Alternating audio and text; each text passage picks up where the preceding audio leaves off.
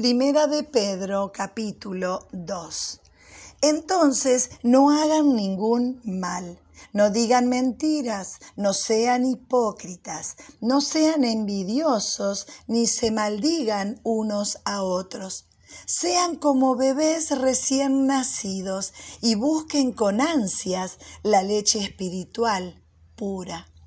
Así podrán crecer y ser salvos, ya que han saboreado lo bueno que es el Señor. Acérquense al Señor Jesús, quien es la piedra viva, rechazada por los hombres, pero elegida y de mucho valor ante Dios. Ustedes también son como piedras vivas que Dios utiliza para construir un templo espiritual. Ustedes sirven a Dios en ese templo como sacerdotes santos y por medio de Jesucristo ofrecen sacrificios espirituales agradables a Dios. Pues así también dice la Escritura. Miren, pongo en Sión la piedra principal, elegido por su mucho valor. El que confía en esa piedra no será defraudado. Para ustedes, los que creen, esa piedra les dará honra, pero en cuanto a los que no creen, la piedra que los constructores rechazaron se ha convertido en la piedra principal. Para los que no creen, esa piedra también es una piedra de tropiezo y roca de escándalo. Tropezaron porque no obedecieron el mensaje. Eso es lo que Dios tenía planeado para ellos.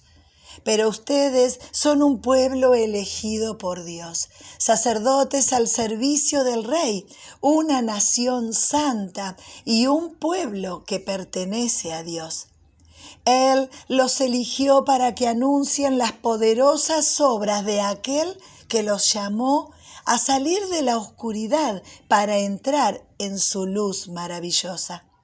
Antes ustedes no eran ni siquiera un pueblo, pero ahora son el pueblo de Dios.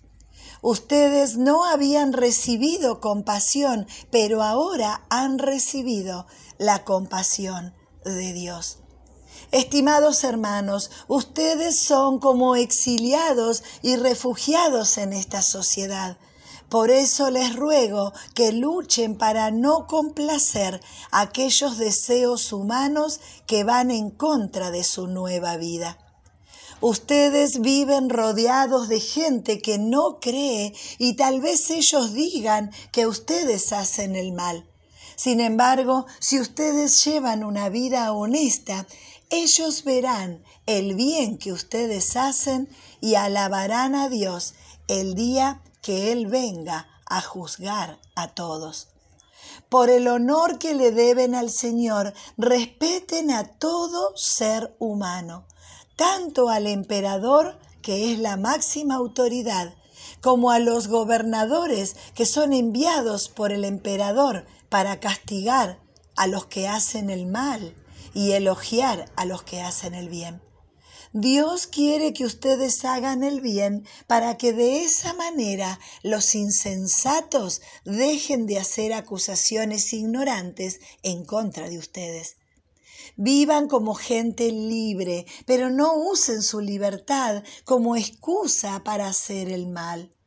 Vivan como siervos de Dios. Respeten a todos y amen a los hermanos de la familia de Dios. Teman a Dios y den honor al emperador. Esclavos, acepten con respeto la autoridad de su amo, no importa si él es amable y bueno o si es malo, pues Dios bendice a los que están dispuestos a sufrir y soportar dolor injustamente con tal de cumplir la voluntad de Dios. Si son castigados por hacer el mal, no hay por qué felicitarlos cuando soporten el dolor. Pero si hacen el bien y soportan con paciencia el sufrimiento, Dios los bendecirá. Dios los llamó a soportar el sufrimiento. Es que Cristo mismo sufrió por ustedes y así les dejó un ejemplo a seguir, para que ustedes sigan sus pasos. Él no cometió pecado, ni jamás engañó a nadie. Cuando insultan a Cristo, Él no respondía con insultos, y cuando sufría, no respondía con amenazas. Él dejó todo en manos de Dios, quien siempre juzga con justicia. En la cruz Cristo cargó nuestros pecados en su propio cuerpo para apartarnos de ellos y para que vivamos como le agrada a Dios. Por las heridas que Él sufrió, ustedes fueron sanados. Ustedes eran como ovejas perdidas, pero ahora han regresado al pastor y protector de sus vidas.